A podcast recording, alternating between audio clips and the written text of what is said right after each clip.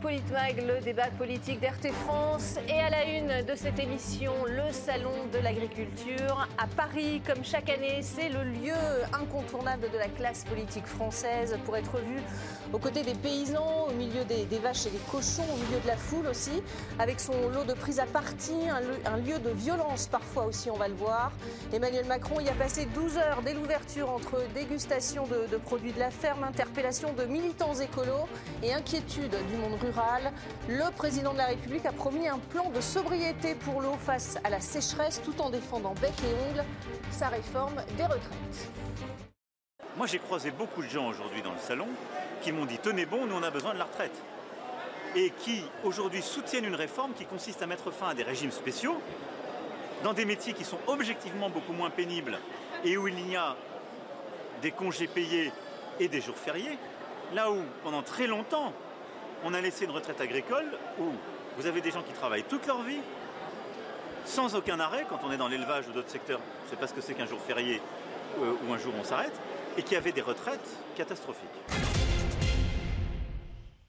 Et pour en parler avec moi sur ce plateau, Didier Maisto, ancien patron de, Sud Radio. Bonsoir Didier. Bonsoir Agali. et face à vous, euh, François Coq. Euh, François, vous êtes analyste politique et essayiste. Bonsoir, merci d'être avec nous euh, sur RT France. On va parler du, Salon de l'agriculture. On vient d'entendre euh, le chef de l'État. Évidemment, il ne lâche rien. Il l'a redit, euh, Didier Maïsto, sur, sur les retraites, alors que la France est dans la rue. Oui, puis ce qui est quand même étonnant, c'est qu'il a rencontré des agriculteurs qui lui ont dit Tenez bon, monsieur le président, on a besoin d'une retraite. Alors, je ne sais pas quel type d'agriculteur il, a rencontré pour que, entendre ce genre. De, phrases. C'est quand même étonnant. Ça ressemble quand même à un gros mensonge. Hein. et puis effectivement, euh, les agriculteurs sont les grands abandonnés, la ruralité en général. Hein. au cours des, dix dernières années, il y, a, 100 000 exploitations euh, qui ont disparu. Euh. pour, eux, ça risque d'être plutôt bénéfique, cette réforme? On va voir. parce que c'est ce que promet le gouvernement. C'est ce que promet. Vous savez, ce qui est très compliqué, c'est que quand on regarde concrètement, il y a eu des annonces qui ont été faites pour les pensions à 1200 euros, pour les femmes, pour les carrières longues, pour la pénibilité, pour les agriculteurs, etc. Et puis quand on fait le compte, il y a un centième des gens initialement concernés qui euh, euh, toucheront la retraite, telle que ça a été promis. Donc attendons, de voir. C'est vrai que bon, les agriculteurs, il y a un, vrai problème. On va en parler dans le détail, de ce évidemment. point de vue, y compris voilà, du, sur les retraites, du point de vue des conjoints, etc. Mm. Bon, voilà. Mm. Je, je, suis quand même assez étonné de, qu'il ait rencontré des agriculteurs qui lui disent tenez bon, monsieur le président. Emmanuel Macron a passé 12 heures au, Salon de l'agriculture, François Coq. Euh, bon, c'est une tradition. Euh, c'était courageux de sa part d'y aller en, plein, en pleine grogne sociale? Disons que peut-être plus encore que ses prédécesseurs, il donne à voir qu'il transforme le Salon de l'agriculture en un lieu de meeting politique. Voilà. Plus, pourquoi plus? Bah Parce qu'il y a quelques années, avec d'autres chefs de l'État mmh. aussi, euh, qui, pour certains, avaient les, les, les, les mains sur, euh, sur, sur, les vaches. Euh, et, Au cul des vaches, quoi, voilà, hein, pour le dire. Pour, pour, C'est Jacques Chirac, là, non Par exemple, ça, il y avait une forme d'authenticité et on voyait que les problématiques qui étaient posées étaient réellement celles du monde euh, agricole. Mm. On le voit avec l'extrait que vous, que vous venez de, passer. Quand le chef de l'État actuel, M. Mm. Macron, se rend au Salon de l'agriculture, il vient, faire, il vient y faire de la propagande politique et donc il se saisit du, du Salon de l'agriculture pour parler des euh, retraites qui est mm. l'enjeu social actuel. Et comment le fait-il En opposant les gens aux uns aux autres? Il a raison de pointer du doigt qu'il y a un problème aujourd'hui avec les, les, réformes, des, avec les, retraites agricoles, et on va, on va en parler euh, de, tout ce qui pèse aujourd'hui sur, le, sur le mm. monde agricole. Mais plutôt que de dire ce qu'il fait dans ce domaine, il commence par opposer le monde agricole à l'ensemble des autres euh, salariés. Mm. Euh, il oppose les agriculteurs à ceux qui ont des régimes spéciaux. Et cette manière de faire, de diviser toujours le corps social et politique, n'est pas une, une, une, bonne façon de faire. Mm. C'est vrai que c'est un rendez-vous incontournable du monde politique aujourd'hui, le salon de l'agriculture. Euh, d'ailleurs, les, ministres ont été priés euh, de tous s'y rendre. Euh, Didier Maisto, c'est devenu plus un, événement politique qu'un événement agricole en soi? Oui, il y a, en tout cas du point de vue des politiques, c'est devenu un événement politique. Et, d'ailleurs, les médias voient ça comme un événement politique et viennent mesurer la popularité de tel chef de l'État, de tel ministre. Mm. Euh, savoir s'il euh, y a des militants écolos euh, qui l'ont vilipendé, qui l'ont montrer les images, qui l'ont interpellé. Et donc, c'est effectivement, mm. bon, du point de vue des paysans, c'est finalement un monde qui ne veut plus, qui ne, peut, qui ne veut pas disparaître, mm. qui crie un peu au secours, euh, salon euh, après salon. Et puis pour le, public, on ne sait plus trop ce que c'est, un événement pour faire la fête entre copains, boire de bons coups et ramener des produits. L'agriculture, je ne suis pas sûr finalement qu'au bout du compte, les problématiques agricoles de la paysannerie et de la ruralité soit véritablement, soit véritablement mise en exergue dans ce salon. On, va, le voir. En tout cas, euh, vous parliez d'interpellation. Emmanuel Macron a été interpellé euh, évidemment par beaucoup de monde sur différents sujets, à commencer par les retraites. Bien sûr, regardez, il a été interpellé par un jeune. J'ai un oncle qui a 50 ans, il ne voit déjà plus rien, il a travaillé dans le living, il a été exposé aux produits chimiques. Eh ben, ça, ça fait, c'est pas normal. Ça rentre dans les, dans les, les gens à 62 ans, ils vont avoir le dos cassé, vous leur cassez le dos. Mais ça dépend, moi j'aurais jamais le dos cassé. Oui, mais oui vous, n'aurez jamais le dos cassé, vous êtes dans un bureau. Mais voilà, mais les moi c'est normal que je... ceux qui sont femmes de chambre, ceux qui couvrent les chines, ceux qui mettent les mains dans la merde, eh bien eux, ils vont se casser le dos au travail, monsieur. Interpellation François Coq, c'est le jeune qui s'exprime pour, pour, son oncle, hein, qui, euh, qui l'interpelle sur la pénibilité.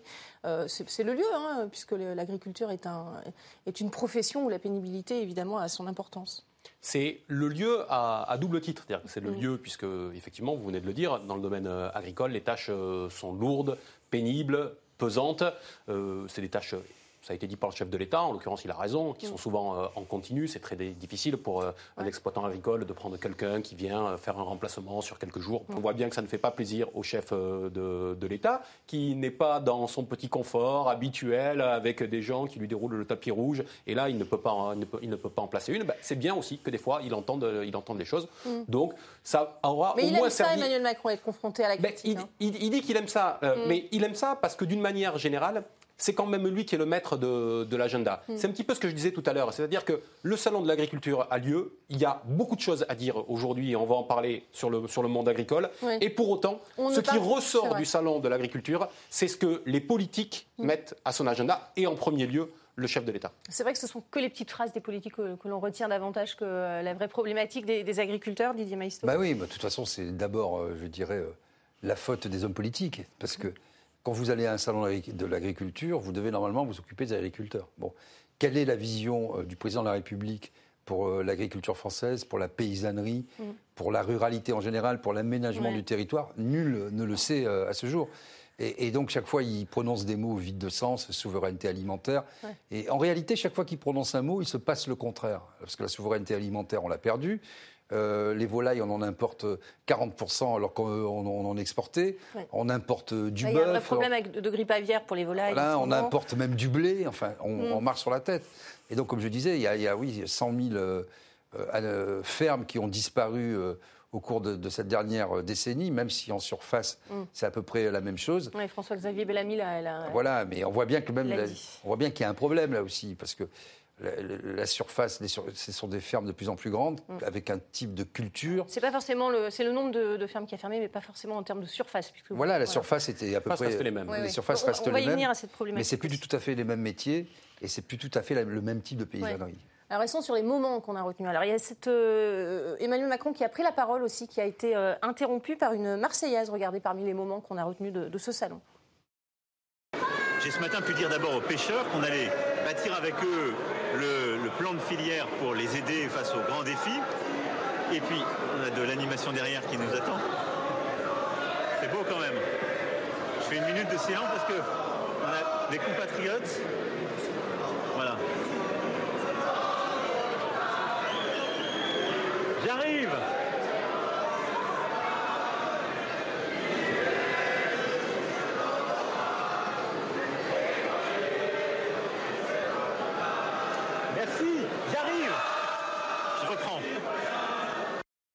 François Coquin, pas que des moments conflictuels finalement, il y a aussi des, bons moments. Comment est-ce que vous analysez? On n'a pas très bien compris, nous. On ne trouve pas que, c'est un moment conflictuel, il n'y a que le chef de l'État qui, ah. croit que c'est un hommage qui lui est, qui, lui est rendu, euh, en l'occurrence d'ailleurs, il raconte n'importe quoi. Une minute de silence au moment où l'hymne national est, chanté, tout, ça n'a aucun sens. Comment, enfin, vous, Monsieur Macron, vous analysez cette séquence? Monsieur Macron ne, sait pas ce qu'est la Marseillaise, sinon un chant révolutionnaire. Le chant, euh, ah. Bah, bien sûr, c'est le, le, chant au départ de, l'armée du Rhin, de ceux qui euh, résistent, de ceux qui résistent à l'oppression et de ceux qui, qui résistent à ceux qui pratiquent la tyrannie du pouvoir. Mhm. C'est ça, la Marseillaise. Et si les gens qui sont derrière lui se mettent à entonner la Marseillaise au moment où lui s'adresse mhm. euh, face caméra, c'est tout sauf un hommage, mais ça montre aujourd'hui la dichotomie, la dichotomie qu'il y a entre le pouvoir souverain à la tête de l'État qui s'impose et de l'autre, la légitimité et la souveraineté euh, mm. populaire qui entend s'exercer en face de lui. Même analyse pour vous euh, Absolument. on voit bien d'abord qu'il perd, euh, ses mots. Bah, il, pense qu'on l'acclame, donc il s'arrête pour profiter du moment. Comme c'est exactement ce qui, ce qui, est en train de se passer. Il est troublé parce qu'il entend la Marseillaise au loin. Il, est, il a l'habitude d'être concentré sur son discours qu'il avait préparé. Et donc on voit dans son sourire un peu narquois, un peu gêné, qu'effectivement il se tourne, il ne sait plus trop quoi faire. Et il, dit Ah, ben, regardez, on va faire une minute de silence. Il en, perd les mots. Ce qu'il faut bien comprendre, c'est que tout est réglé comme du papier à musique mm. chez les présidents de la République, mais particulièrement chez M. Macron. Quand il intervient et que les médias mainstream titrent bain de foule, en réalité, tout a été nettoyé. Mm. Euh, et donc, euh, les plans sont de plus en plus serrés, hein, vous le savez. On va le voir, mais il y a un service d'ordre conséquent. Il y a un service d'ordre conséquent. Les, les, immeubles sont visités. On s'assure que il n'y ait pas de, gens euh, qui vont mettre des drapeaux, des drapeaux aux fenêtres ou mm. qui ne vont pas l'interpeller. Ce qui permet mm. ensuite à des chaînes d'infos de faire des tout petits plans, souvent avec des militants. Ça a été analysé et démontré puisqu'on retrouve les mêmes personnes dans des villes euh, différentes. Hein. Il y en a un qui était spécialiste de ça, mm. qui, qui oh, Monsieur le Président, c'est formidable. On l'a vu à Toulouse, on l'a vu à Bordeaux, on l'a vu à Paris. C'était toujours le même euh, militant. Et il y en a quelques-uns comme ça. Donc quand il est confronté au pays réel, c'est pas la même paire de manches, si j'ose mm. dire. On va vous montrer une autre image, allez, pour finir dans l'anecdotique, on va dire. C'est euh, Yael Braun-Pivet euh, qui, euh, qui s'intéresse beaucoup, évidemment, aux bovins sur le Salon de l'Agriculture. Vous allez le voir, la, la directrice de l'Assemblée nationale qui apprend à traire les vaches. Voilà, c'est ce genre d'image aussi qu'on voit beaucoup. François Coq, quel intérêt? Je ne sais pas. Ça, montre qu'on est proche des agriculteurs J'ai du mal à imaginer Mme Brand-Pivet en train de, traire euh, une vache, sinon ailleurs qu'au salon de l'agriculture. Voilà, c'est-à-dire qu'à un moment donné, on est dans la représentation. Elle intéressée, selon vous? Oui, on est dans la représentation, euh, on est dans la représentation pure là-dedans. Et je ne suis pas sûr que les agriculteurs aient, grand-chose à gagner à ce, à ce spectacle. Vous voyez, euh, on a affaire à des professionnels qui nourrissent le pays depuis plusieurs siècles, de génération en génération. Et là, on a des gens qui viennent se faire un petit peu de la télé-réalité désormais au salon de, l'agriculture. Et euh, ce faisant, euh, ils, ne rehaussent pas ce qu'est aujourd'hui le métier d'agriculteur. Alors, le métier d'agriculteur, il va, il va pas très bien. Hein, on l'a dit, Didier Maisto. Euh, en ce qui concerne les suicides, on en parle beaucoup ici dans, dans Politmag. 529 agriculteurs se sont suicidés. des comptes très compliqués à tenir, évidemment, hein, puisque tout n'est pas répertorié. Depuis 2016, euh, c'est une profession qui souffre. Est-ce que ça va mieux pour autant, euh, Didier, selon vous, pour les agriculteurs en ce moment? Pas du tout. Moi, je vis à la campagne, euh, au milieu des champs, ça va pas bien du tout. D'abord, ils ont une, administration complètement tatillonne. Enfin, là, on voit le côté sympa, entrer les vaches, etc mais en réalité, ils ont des, carnets dans tous les sens. Il faut tout étiqueter, tout peser, tout. Bon, voilà, ça c'est le premier point. 20% des agriculteurs vivent en dessous du seuil de pauvreté. Voilà. Alors même, alors même que les produits dont ils sont obligés euh, de s'abreuver et d'abreuver euh, leurs bêtes sont des produits euh, imposés par l'industrie agroalimentaire. Mmh. les engrais, les foins, les... Tout, est devenu hyper normatisé. normatif, voilà et, donc ils n'ont plus aucune marge de manœuvre. Ça, c'est le premier point. Vous ne pouvez plus gérer une, ferme comme euh, vous l'entendez. Deuxièmement, euh, ils ont été victimes de, syndicats véreux, disons-le euh, clairement, hein, qui étaient des, politiciens locaux puis des politiciens nationaux qui ont fourni des tas de bataillons de, députés hein, à certains partis politiques et troisièmement, euh, il y a eu la politique agricole commune, qui est euh, la corruption euh, par excellence, où on a fonctionnalisé dans le mauvais sens du terme nos paysans. on les a encouragés à mettre des terres en jachère. vous avez dans certains départements plus de vaches que d'insectes, alors qu'en réalité, ce n'est pas vrai du tout. Et donc, voilà, on, on, encourage les gens à faire de la paperasse. Euh, sous le, diktat de Bruxelles, alors qu'eux, ils pourraient très bien vivre dans une agriculture raisonnée et raisonnable qui nourrirait le pays, nous ferait vivre en autarcie, ça tout le monde le sait. Et, ils ne vivent pas de, leur, travail, je l'ai dit, 20% hein. des agriculteurs vivent en dessous du seuil de pauvreté, et euh, la moitié des agriculteurs euh, va prendre sa retraite dans les 10 ans qui viennent, donc c'est un métier qui n'attire plus du tout, François Coq. Oui, on est au carrefour, un, un moment stratégique où il doit y avoir une réorientation de notre politique euh, agricole. La question, c'est aura-t-elle lieu ou pas? Parce que la tâche première, je suis d'accord avec Didier Maisto, des agriculteurs, ça a toujours été, et ça a été assumé dans ce pays, celle de nourrir l'ensemble des, euh, des habitants. Des logiques politiques et économiques dont beaucoup viennent effectivement de Bruxelles, à travers la PAC. On conduit à une modification en profondeur de l'ensemble du, du, tissu agricole dans ce pays. Les paysans ont été les premiers à en faire euh, les frais, et ce système arrive aujourd'hui totalement à bout de souffle. Mm. Donc, est-ce qu'on le réoriente? Est-ce qu'on va vers euh, une agriculture euh, beaucoup plus raisonnée, avec mm. des circuits beaucoup plus courts, une agriculture beaucoup plus diversifiée, pour reconquérir enfin notre souveraineté alimentaire dont nous ne sommes plus aujourd'hui maîtres. On est en train de la perdre, cette souveraineté alimentaire. On l'a perdue. elle, est déjà perdue. On voit avec l'ultra-spécialisation qu'il y a eu. Mm. Donc, est-ce qu'on va aujourd'hui prendre enfin le, problème euh, à, bras le corps. S'il y a un moment où il doit être pris à bras le corps, c'est aujourd'hui. Pour une simple et bonne raison. Dans les 10 ans qui viennent, il y a 20% des exploitations qui vont changer demain.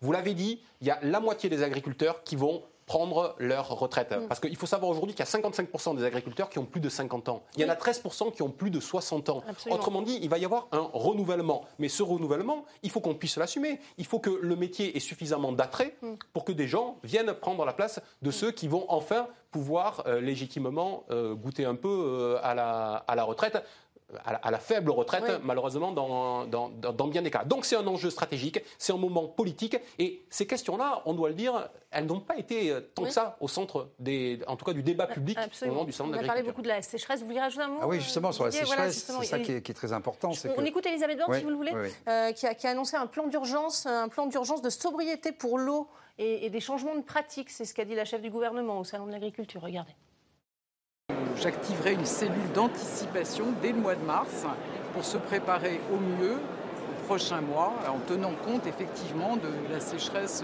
des derniers mois, des nappes qui ne sont pas au niveau habituel. Et puis plus globalement, nous sommes en train de travailler, et j'annoncerai là encore dans le courant du mois de mars, un plan global sur l'eau autour de la sobriété et puis de l'accompagnement de chacun dans les changements de pratiques. Changement de pratique face à la pénurie d'eau euh, qui frappe actuellement la France. Euh, Didier Maisto, que pensez-vous de, ces annonces? Bon, si elles sont... de sobriété, on l'a déjà entendu. Ce, voilà, ça peut pas être épisodique, ça peut pas être. Euh, il faut que ce soit structurel et à long terme et prospectif surtout. Aujourd'hui, c'est la première fois que la France manque d'eau. La France a toujours été un pays tempéré. là, on, les nappes phréatiques sont à sec. Quand il pleut 40 mm, ce qui est en train d'arriver, euh, il n'y a que 10%, 10 mm. qui se retrouvent dans les nappes phréatiques, ce qui est euh, très peu. Les deux tiers euh, partent en, évaporation. Donc on voit bien qu'on est dans un phénomène durable, premièrement. Deuxièmement, les pratiques. On peut bien sûr faire de l'éducation. il faut être plus économe en eau. il faut, évidemment, il faut, il faut, il faut. Mais ce mm. qu'il faudrait surtout, c'est que comme les scientifiques nous alertent, on prenne des mesures euh, profonde, c'est-à-dire refaire les cours naturels des rivières, par mhm. exemple, c'est-à-dire réfléchir à euh, des euh, cultures qui soient plus résistantes à, la chaleur, à la, sécheresse notamment. Ça, c'est ce que font déjà les agriculteurs. Hein. Un petit peu, un petit peu. À réfléchir à d'autres. mais après, vous êtes confronté entre ce qui est vendable et qui rapporte de l'argent, mais qui, qui, hmm. pour lequel il faut beaucoup d'eau, etc. Et puis, euh, la souveraineté alimentaire et l'agriculture raisonnée, c'est tout à fait autre chose. D'abord, c'est des résultats plus lents. Plus lents. Euh, là, il y a un plan d'urgence, certes, il faut un plan d'urgence, mais il faut. Je prends un seul exemple. Mmh. Le Rhône. Le Rhône, euh, il, a, il a gagné, entre guillemets, en 10 ans, là, 4 degrés. 4 degrés, ça veut dire qu'il y a beaucoup moins de débit. C'est le premier fleuve de France, c'est un fleuve très puissant. Beaucoup moins de débit.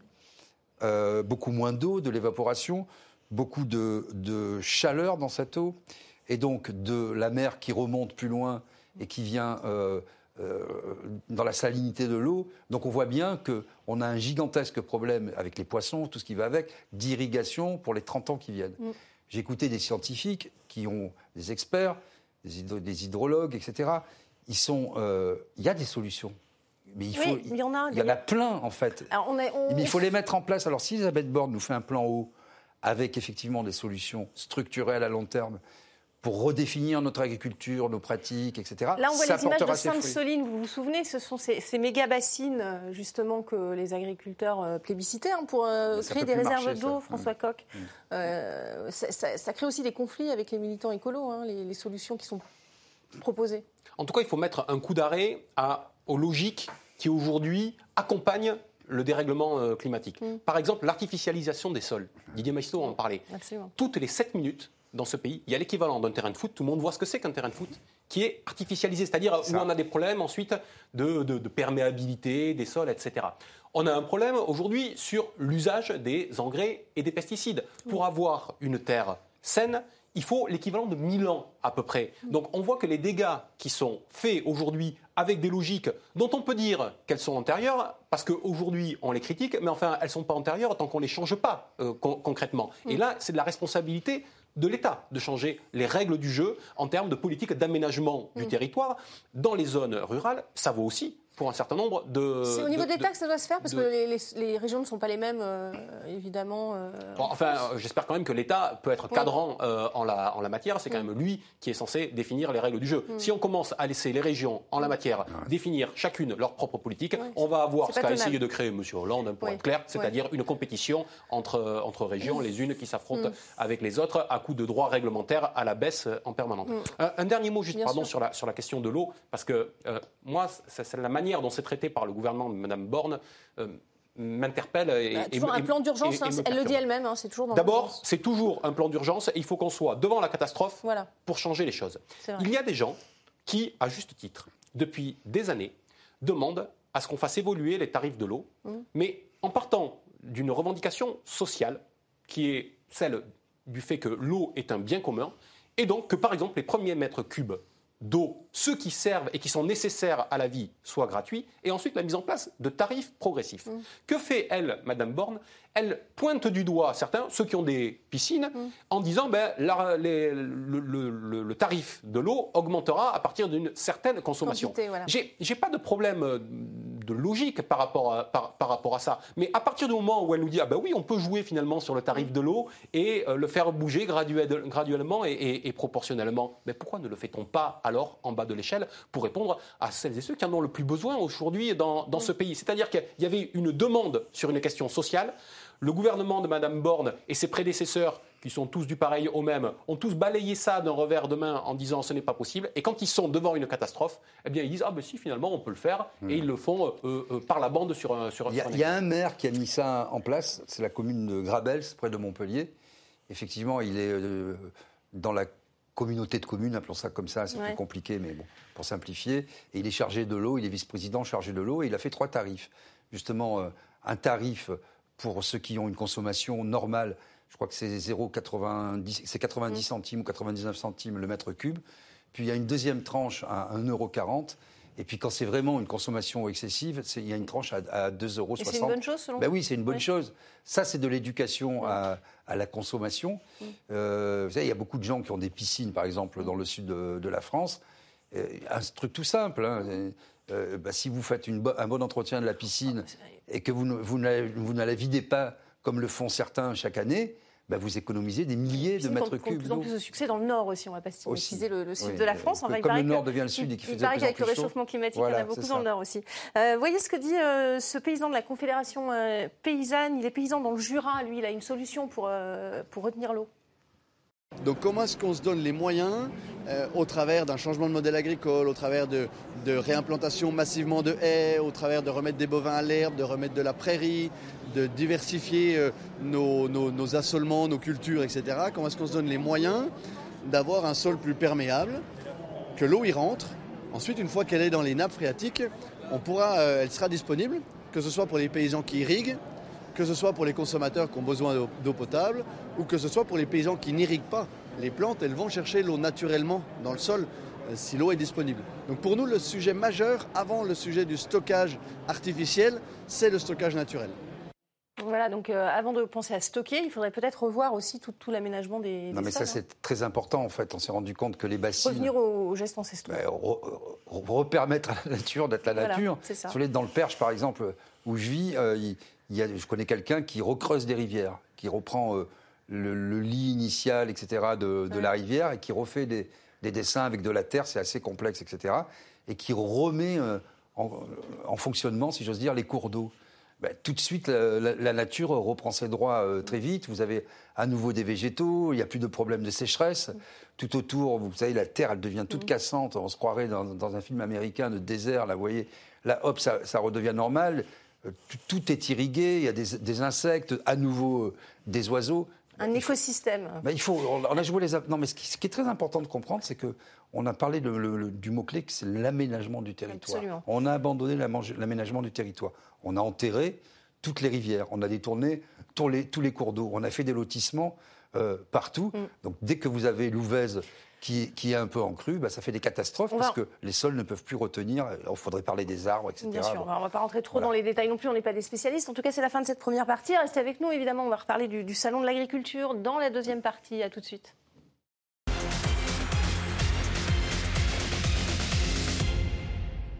Bienvenue dans cette euh, deuxième partie de Politmag. On continue bien sûr de parler du, salon de l'agriculture avec son lot de, politique, son lot d'invectives aussi, parfois des scènes de violence. Euh, on le disait dans la première partie.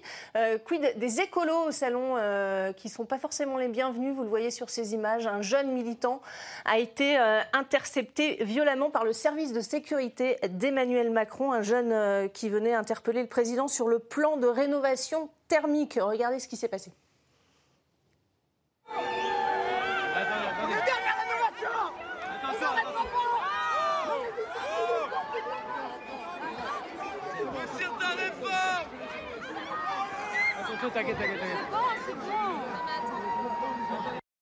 Voilà, donc des, moments de violence aussi, euh, Didier Maïsto, c'est extrêmement violent cette scène. Hein. Euh, ce, jeune n'avait pas insulté euh, qui que ce soit, il avait juste interpellé sur, sur le manque de volonté écologique du président. C'est le problème euh, de la légalité, de la légitimité. Ça vous a choqué ces images? Un peu, oui. Euh, Monsieur Macron, de toute façon, ne peut plus sortir euh, dans le pays sans un service d'ordre musclé et, comme on le disait tout à l'heure, qui fasse du, nettoyage au préalable. Et c'est quand même une nouveauté. Bon, ça avait commencé un peu avec Nicolas Sarkozy.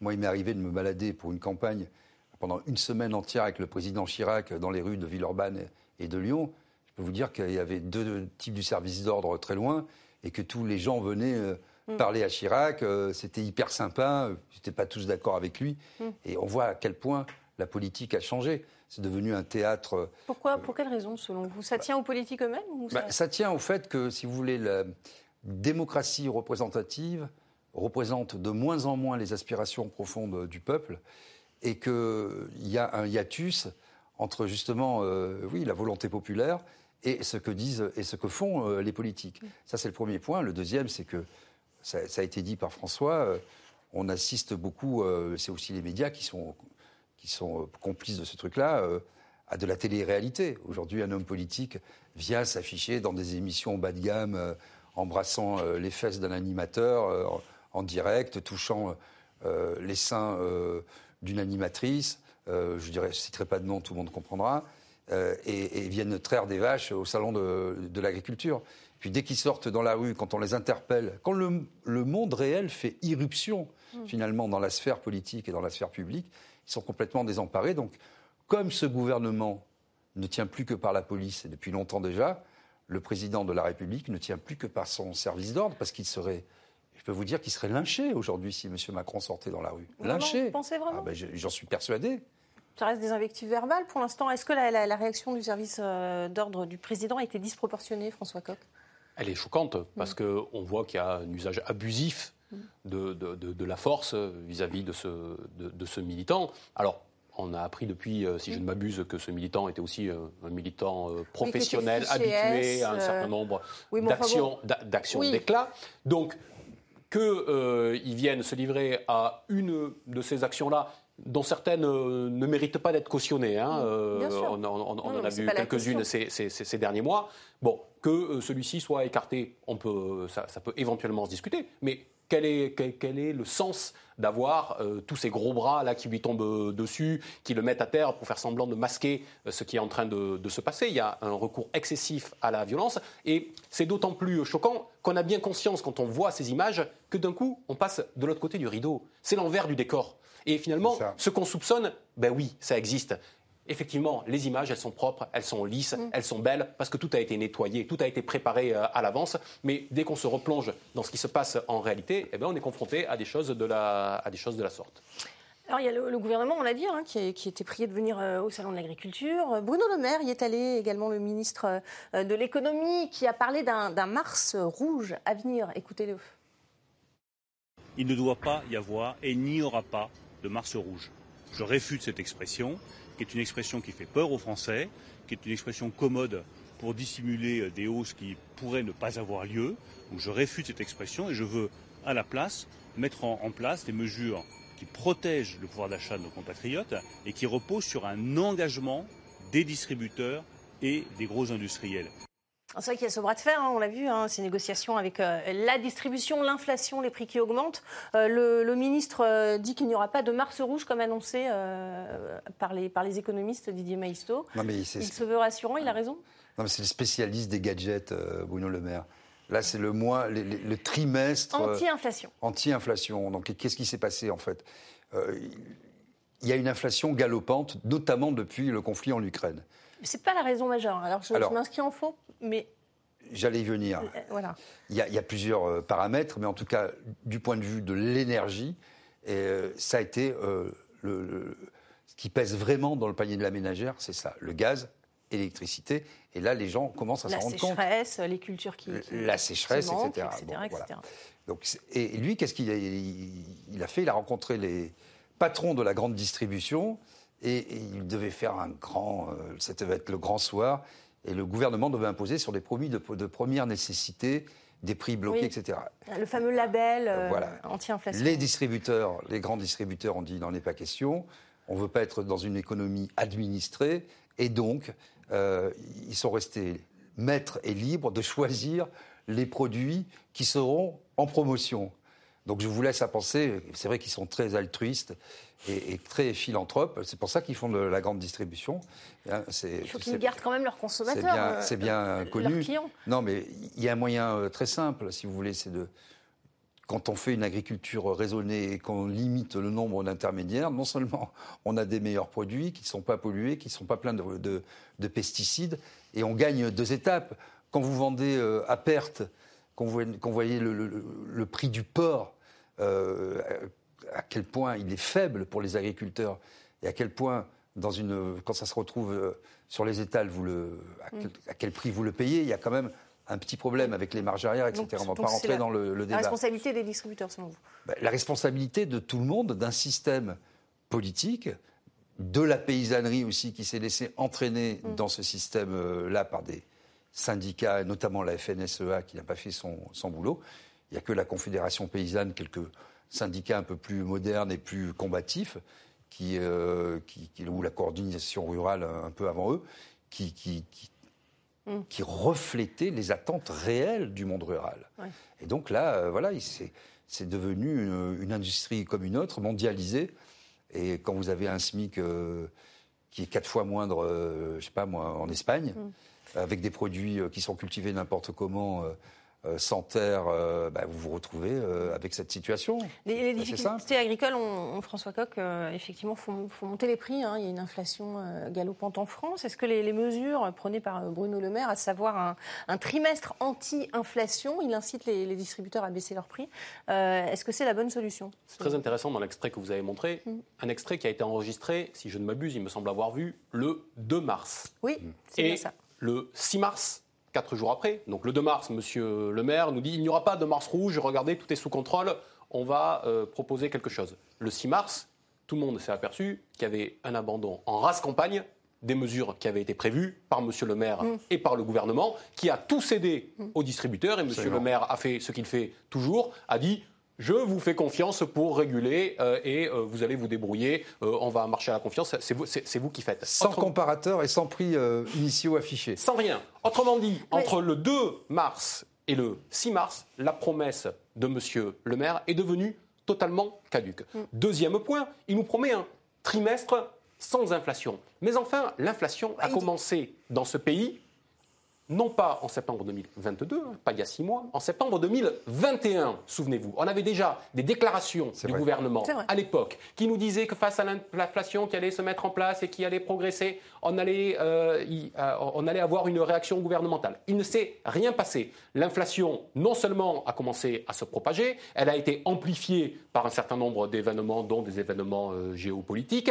Et aujourd'hui, on a un gouvernement qui nous disait le pic de l'inflation aura lieu en janvier 2023 alors qu'on voit qu'au mois de mars, l'inflation continue à augmenter. Alors d'abord, quelle crédibilité faut-il accorder à M. le maire quand il nous dit que les choses mm. vont rentrer dans l'ordre mm. dans les mois euh, qui viennent? Et qu'est-ce que c'est que ce trimestre anti-inflation qui arrive 15 mois après le début de la vague euh, d'inflation et qui est circonscrit à une durée de temps limitée, euh, alors que bah, les difficultés pour remplir le, panier et, le chariot au supermarché, voilà, pourquoi, un trimestre? Toujours dans des mesures, des, mesures qui sont, qui sont inscrites dans le temps ou dans l'urgence, D'autant que l'inflation qui, qui, nous est donnée, hein, euh, elle prend en compte un certain nombre de, points. Elle prenait en compte beaucoup, ça avait une large part dans le taux d'inflation aujourd'hui, la part des, énergies. Aujourd'hui, ce qui compte et ce qui pèse le plus dans l'augmentation de l'inflation, c'est l'augmentation des produits de, première nécessité et de consommation euh, courante. C'est le caddie du supermarché, quoi, C'est passé devant euh, récemment.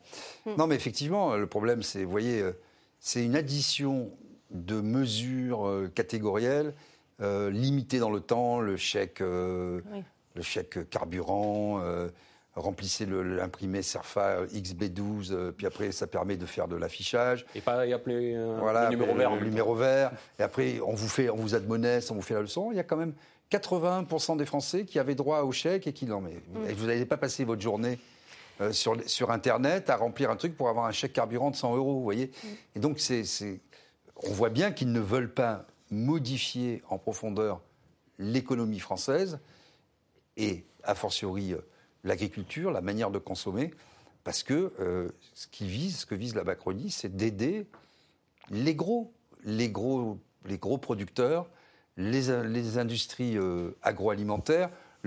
on pourrait multiplier les exemples. Le glyphosate, c'est sans cesse repoussé. Mmh on nous fait des conférences de presse en disant vous allez voir. Les néocotinoïdes, les néocotinoïdes, ont été, finalement imposés aux agriculteurs tardivement. chaque fois, donc, il dit oh là là, la terre brûle, regardez, nous, on va faire quelque chose. Ils, font un effet d'annonce, et puis après, ils font rien. Et quand il y a un militant qui vient les interpeller, mais dis donc, qu'as-tu fait de ta promesse? Ben, Il est terrassé, mis à terre et, violenté. Hum. Donc, je pense que dans ces, ces extraits que vous avez montrés, nous avons la politique actuelle qui est parfaitement synthétisée. Alors, est-ce qu'il faut avoir une vision pour, pour l'agriculture C'est ce qu'on disait. Est-ce qu'il faut sanctuariser l'agriculture, la, détacher des, contraintes de Bruxelles? En tout cas, c'est ce, que, ce que dit Eric Ciotti. L'agriculture est un secteur hautement stratégique, dit-il. Regardez le, le patron des LR. L'agriculture est un atout. Veillons à ne pas le fragiliser. Veillons à ne pas réitérer les mêmes erreurs qui ont été commises euh, sur un autre secteur qui était stratégique, l'énergie. Donc l'agriculture, ce n'est pas un vestige du passé, L'agriculture, euh, c'est un atout du futur, c'est un atout pour la France. Nous sommes une grande puissance agroalimentaire. Veillons à le rester.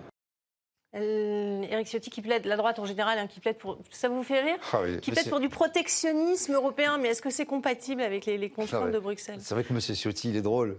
Pourquoi? Parce, qu'il il n'y a pas plus européiste euh, que lui. Il a voté euh, tout ce qui était favorable à l'Europe j'allais dire comme toutes les. Pour c'est incompatible avec une agriculture euh, souveraine? Mais c'est impossible. Vous ne pouvez pas euh, être sous l'égide de la PAC et prétendre avoir une, agriculture souveraine, puisque justement l'objectif de la politique agricole commune, c'est d'harmoniser toute euh, l'agriculture au niveau du, continent pour qu'il y ait des cultures complémentaires, normatives, et que justement on regarde les besoins généraux de la population à l'échelle d'un continent et qu'on dise toi tu vas faire de la pêche, toi tu vas, as le droit de pêcher ça, toi tu as le droit de cultiver ça, ce qui ne correspond rarement ou, pratiquement jamais à la réalité du terrain. Et même que ces, et même que ces, que ces cultures puissent être exportées hors d'Europe pour être un bien finalement de, commercial comme un autre, qu'on puisse euh, jouer euh, là le, blé contre euh, des technologies à haute, valeur qualitative ailleurs. Donc pour vous, Eric Ciotti n'est pas crédible non plus, François Coq. Quand il dit qu'il ne faut pas faire la même erreur que dans le secteur du nucléaire, il a raison. Non, je crois que M. Ciotti a, plusieurs longueurs de, de retard. Ce qu'il nous dit aujourd'hui, il nous dit il ne faut pas aller plus loin dans le démantèlement. Mais enfin, nous n'en sommes pas là aujourd'hui. Il faut être dans une stratégie de reconquête de notre souveraineté alimentaire, de reconstruction de notre modèle agricole aujourd'hui. Il ne faut pas se contenter de l'existant tel qu'il est euh, aujourd'hui, qui ne fonctionne pas, parce que comme vient de le dire Didier Maisto, il a été soumis depuis des années à toutes les règles de Bruxelles, qui ont conduit à une ultra-spécialisation, à une vision commerciale et mercantiliste de l'agriculture. Donc on ne peut pas se contenter de dire n'allons pas plus loin, c'est ce que dit M. Ciotti, n'allons pas plus loin dans le démantèlement. Ben, encore heureux qu'il ne faille pas aller plus loin dans le, dans le démantèlement. Mais aujourd'hui, la priorité, c'est pas ça. La priorité, c'est de reconstruire quel est le modèle agricole dont nous avons besoin pour pouvoir vivre sereinement collectivement et répondre aux aspirations de nos concitoyens et pas au marché de, Bruxelles, à la bourse de, Francfort ou à celle de Paris. Alors faut-il une, exception agricole, hein, comme c'est le cas euh, par exemple pour l'Espagne pour, pour, le marché de l'électricité? Est-ce qu'il faut sortir de, ces accords? Euh, Écoutez ce qu'en dit euh, Jordan Bardella, le, le patron du Rassemblement national, qui était aussi au Salon de l'agriculture. Regardez. Euh, ce que nous souhaitons, c'est l'exception agriculturelle française, c'est-à-dire de sortir totalement l'agriculture des accords de libre-échange pour faire en sorte que, comme toutes les grandes puissances qui réussissent dans la mondialisation, on puisse euh, protéger nos marchés intérieurs et protéger euh, nos filières. Et de toute manière, nos agriculteurs ne seront pas compétitifs tant qu'ils seront mis en concurrence avec des systèmes agricoles, des filières du bout du monde qui ne respectent aucune de nos normes.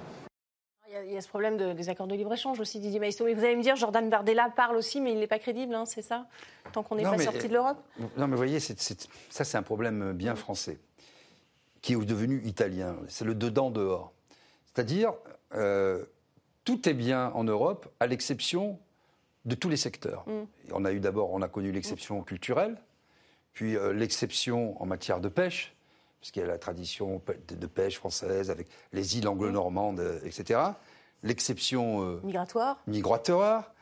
L'exception agricole, l'exception en termes de monnaie, puisqu'il euh, y a certains qui ont la, monnaie, d'autres qui, n'ont pas la monnaie, l'exception bancaire, euh, l'exception énergétique. Et en France, quand vous avez un virus, des gilets jaunes, ou que sais-je encore, du terrorisme, on a des lois d'exception, alors que tout est prévu. Et si euh, il faut chaque fois qu'on rencontre un problème euh, être dans l'exception, ben, il, faut sortir, il faut sortir de ce cauchemar qu'est l'Union européenne, une fois pour toutes, qui est un politicien de premier rang. il y en a qui le font, mais ils n'ont pas beaucoup d'écho dans la société française, qui disent Regardez, ça ne fonctionne pas. Mm. La France est une terre bénie des dieux pour ce qui concerne l'agriculture on a euh, des forêts incroyables. Euh, comme je l'ai déjà, dit plusieurs fois ici, plusieurs euh, climats, des, céréales, des, bovins, des ovins, des, races de, poules. Enfin, c'est incroyable tout ce qu'on exportait il y a encore une vingtaine d'années. Incroyable. Et, des, des, arbres fruitiers partout. Bon, aujourd'hui, on est obligé d'importer pour justement répondre à la politique agricole commune. Hmm avec des produits, en plus en amont qu'on met dans nos sols. Mais ça, bénéficie aussi à certains agriculteurs, la politique agricole commune, François Coq. Les, agriculteurs ah disent euh, ça, très, très bien. Ça, ça bénéficie à certains. On l'a bien vu depuis ces dernières années. Aux grands, grands exploitants. Bien sûr. Euh, vous savez qu'aujourd'hui, il y a 8% des exploitations euh, qui sont détenus par ce qu'on appelle des sociétés agricoles. Mais qu'est-ce que c'est qu'une société agricole? C'est une société dans laquelle euh, il y a des gens qui mettent euh, des capitaux qui et des gens des capitaux qui sont issus de domaines qui n'ont absolument rien à voir. Mm. Hein, on est à la limite des fonds de pension hein, pour mm. certains qui n'ont rien à voir avec le domaine agricole. Mm-hmm. Voilà aujourd'hui la logique vers laquelle on va. Il y a 65% des gens qui, sont, qui, qui, n'exploitent pas leur propre terre. Voilà. Donc, euh, on, a des gens des terres n'appartiennent pas aux agriculteurs aujourd'hui, et, ce qui implique la, question de, l'accès au foncier aussi pour, pour les agriculteurs qui est extrêmement compliqué. Très clairement. Et donc, il y a une concentration de la terre en un nombre de plus en plus réduit demain, et vous pouvez faire confiance à cela pour se plier, eux, à la volonté de, Bruxelles, aller vers l'hyper-spécialisation, rentrer dans cette logique de concurrence intra-européenne et plus largement internationale, parce qu'ils ont, euh, pour le coup, de l'argent à en récupérer à la fois en termes de commerce, mais également en termes de subventions. Par contre, tous les autres, ce sont ceux qui sont les délaissés de la politique euh, agricole euh, commune. Donc non seulement ils en sont les délaissés, mais en plus ils ne peuvent plus pourvoir à leurs tâches qui était celle de nourrir le, pays, de, subvenir à leur, à leur fonction euh, nourricière. Donc on doit absolument revoir cette logique-là. Et si Bruxelles est un, est un, est un frein en quelques domaines que ce soit, et les Espagnols nous l'ont bien montré sur la question de l'énergie, mm. si à un moment donné il y a un secteur qui dysfonctionne, et il y en a un paquet à mm. Bruxelles de, règles qui, font dysfonctionner la vie de, de tous les jours dans notre pays et dans les autres pays européens, eh bien, la logique souveraine, la règle mm. souveraine voudrait qu'on reprenne cette la main sur, euh, sur qu'on reprenne la main, qu'on reprenne le contrôle sur ces différents euh, secteurs. Les Espagnols l'ont fait. On mm. nous disait que c'était pas possible. Bah si, la preuve, ils l'ont fait. Eh bien, si c'est si c'est le cas euh, pour l'énergie ou pour l'agriculture, eh bien, il faut le faire. Et adviendra ce qu'il adviendra avec l'Union européenne. Nous ne pouvons pas fétichiser Bruxelles. Bruxelles deviendra ce que les États et les peuples en feront. C'est votre avis, évidemment, euh, Didier Oui, et puis si vous voulez, à la campagne, c'est comme si, en quelque sorte, hein, vous avez du fermage et des métayers. Mm. En réalité, c'est comme si c'était des vrais paysans qui exploitaient euh, véritablement leurs terres en fonction. Oui, mais c'est pas le cas. Non, c'est pas le cas, parce que souvent, par exemple, euh, vous avez des distributeurs qui achètent des terrains et ensuite les agriculteurs sont salariés. de ces grandes centrales. On leur dit, toi, tu vas faire du maïs, toi, tu vas faire telle race de vache, etc. etc. Mm. C'est comme ça que ça fonctionne. On va, on, va, on va, vous montrer des images, parce que le, Salon de l'agriculture, cette année, a accueilli pas mal de, de public également. Hein, le, salon qui se plaint d'ailleurs, parce que le public euh, de plus en plus vient pour euh, profiter des, produits locaux et, boire quelques verres euh, au passage. Alors les politiques, évidemment, s'en sont donnés à cœur joie également. C'est le cas de Édouard Philippe, l'ancien Premier ministre, qui était en train de, boire quelques verres dans, dans, une brasserie installée au salon. Il y a eu aussi Jordan Bardella qui a payé sa tournée de, Pinot des Charentes, on va le voir. Et euh, parmi tout ça, évidemment, il y a la question de, l'alcool sur le salon de l'agriculture. Euh, Didier Maisto, vous vous y êtes rendu vous-même? Cette année, j'y suis pas allé, j'y vais, j'y vais souvent. Beaucoup de jeunes, ils, vont pour faire la fête, en fait, et ce qui, euh, ce qui crée des problèmes, évidemment, pour, pour les agriculteurs. Ben oui, mais alors. je ne sais pas trop quoi vous dire. Bah, les politiques montrent l'exemple. Hein, non, mais à un moment, si vous faites un. Vous voyez, c'est aussi cette société pudibonde il faut sans cesse euh, vanter le terroir, euh, notre bière, notre vin avec modération, etc. Bon, ben, c'est la culture française. Ben, à un moment, si, si, si vous, faites de la bière, il faut la boire. Si, quand le vin est tiré, il faut, il faut le boire. Après, c'est de la responsabilité euh, de chacun. Mm. Mais euh, voilà. pas interdire l'alcool au salon de l'agriculture. Non, mais vous voulez quoi? Être mm. dans, la, dans la culture de Gargantua et de, de, Pantagruel et de boire de l'eau minérale avec des gens qui font 30 euh, kilos euh, tout habillés. Enfin, à un moment, ça devient une beuverie même, euh, disent-ils. François Coq, est-ce que c'est un problème réellement? Non, de boire un coup au salon de l'agriculture mm. ou un salon de vignerons indépendants, c'est c'est pas le c'est pas le souci. Ça le devient à partir d'un moment où parce que ces salons sont quand même des salons très urbains, hein, on va se le dire. Bien sûr. Où on a des urbains bien installés qui ont l'impression, à un moment donné, d'aller à, la campagne en allant faire un tour au, salon et euh, en profite pour euh, se livrer à quelques, à quelques excès. Bon, c'est pas bien grave, mais ça, me gêne plus dans cette, euh, dans cette dimension-là. Mm. Voilà. exactement. Alors, je, la perche est tendue, hein, évidemment, parce qu'il y a eu problème d'alcoolisme, en tout cas au Palais Bourbon. Euh, le Palais Bourbon, le bien nommé, hein, puisque euh, certains députés euh, ont, un peu exagéré sur l'alcool quand il y a eu l'examen du, texte sur la réforme des retraites. voyez ce qu'on a dit, cette députée Renaissance, regardez, c'était dans la presse. La buvette, ça va devenir un problème. Certains commandent des coupettes dès 11h du matin, d'autres sont au Rhum à 16h. Au début de l'examen du texte, j'ai vu un député se faire ramasser par les serveurs de la buvette, tellement il était mal.